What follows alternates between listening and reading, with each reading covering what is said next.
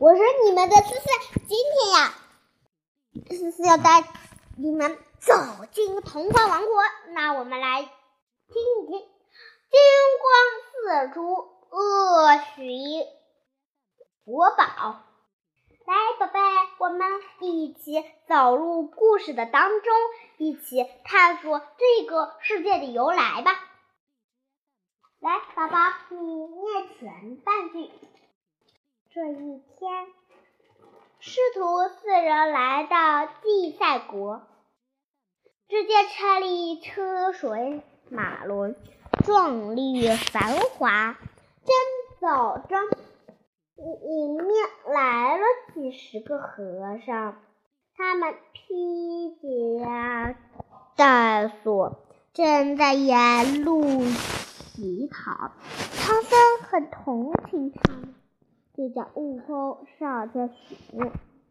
原来呀，原来哦，我嗯，这话弄了一下啊，他才嗯了。原来他们都是金光寺的和尚。以前金光寺的宝塔有。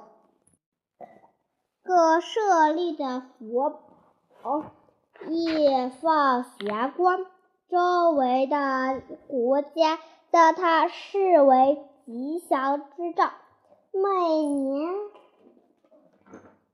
每年都进贡。不料三年前的一天夜里，忽忽然下了一场血雨。宝塔上的宝贝从此不见了，周围的国家再也不朝贡。皇帝认为是这里的和尚偷了宝贝，就捉住他们，严刑拷打。唐人听后感叹不已，决定晚上去扫，希望佛祖能显灵，让真相大白天下。唐僧由底层扫起，扫到第十层后，感到腰酸背疼，悟空则继续扫剩下的三层。爬到第十二层时，悟空忽然听到他地上有人在说话。他悄悄地走上去，一看，看发现两个妖精正在喝着猜，两个妖精喝着猜拳呢。悟空掏出金箍棒。大喝一声：“好啊！原来是你们偷了宝贝！”说完就两，说完就将两个妖怪给捉住了。两个妖怪吓得战战兢兢，慌忙从实招来。原来乱石山壁波潭里住着万。圣龙王、万圣公主和九驸驸马。三年前，龙王和驸马来到地塞国，下了一场血雨，偷走了塔上的舍嗯舍利子佛宝。接着，公主又偷了王母娘娘的九叶灵芝草。将佛宝养在田底下、潭底下。不久，龙王听说悟空他们要路过此地，便派两个手下来巡塔。唐僧是知道真相后，向国王禀告了事情。国王亲自自审问这两个妖精，还请他。求唐僧他们帮忙追回宝物，唐僧答应了。于是悟空和八戒押着两个妖精来到波比波潭，向龙王和九头驸马挑战。九头驸马拿着月牙铲率先迎战，只见他长着九个头，如十八只眼，从四面八方放出骇人骇人的光芒。悟空冲上前去，把这箍棒舞得像满天流星，满天流星。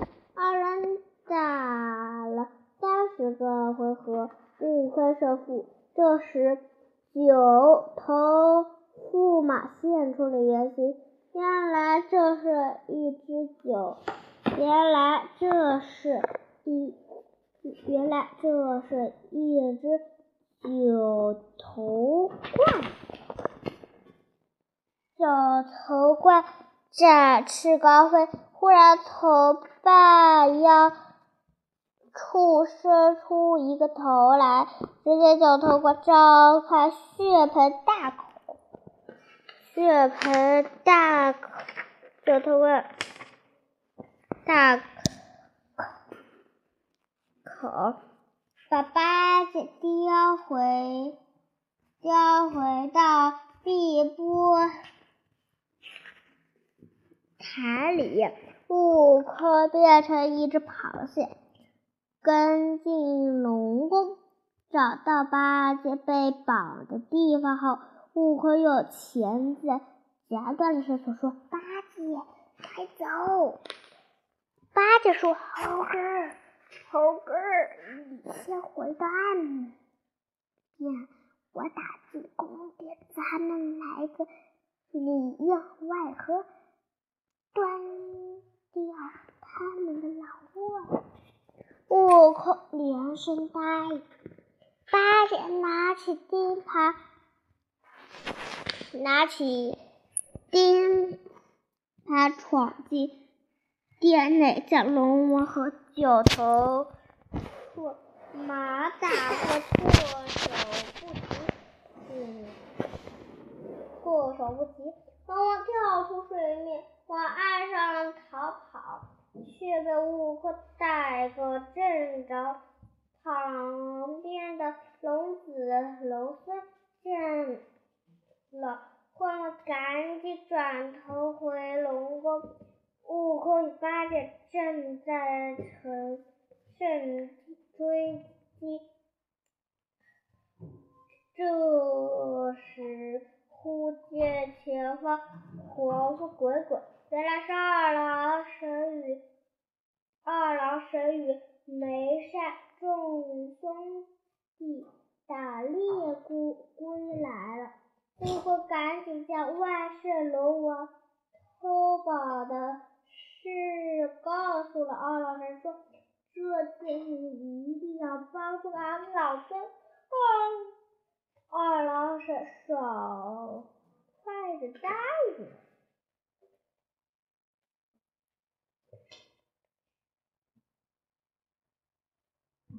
八戒先将九头驸马引出水面，九头驸马刚变成九头怪的样子，二郎神就取出鸡弓，安上一弹，向他射击。九头怪从半腰里伸出一个头。张开血盆大口想咬二郎神，却被抽出的小天犬将头咬了下来。九头怪只好灰溜溜的往北海逃生去了。悟空变成九头驸马的样子来到龙宫，对公主说：“不好了！”八戒见猪八戒他们追来了，你赶快把宝贝交给我吧。公主连忙取出放着佛宝和九叶灵芝的小个盒子。悟空拿了宝贝后，显出北笑说：“你看我是谁？”公主一看，大惊失色。但你自知打不过悟空，早乖乖的投降了。好了好了，投降了。悟空与八戒谢过着。拿着宝贝回到自在国，一切真相大白。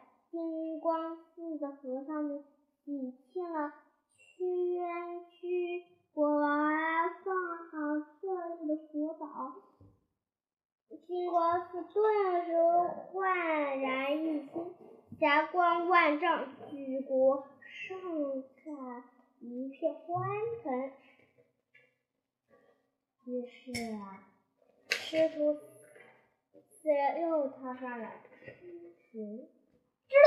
好了，下期带你更好听的故事。拜拜。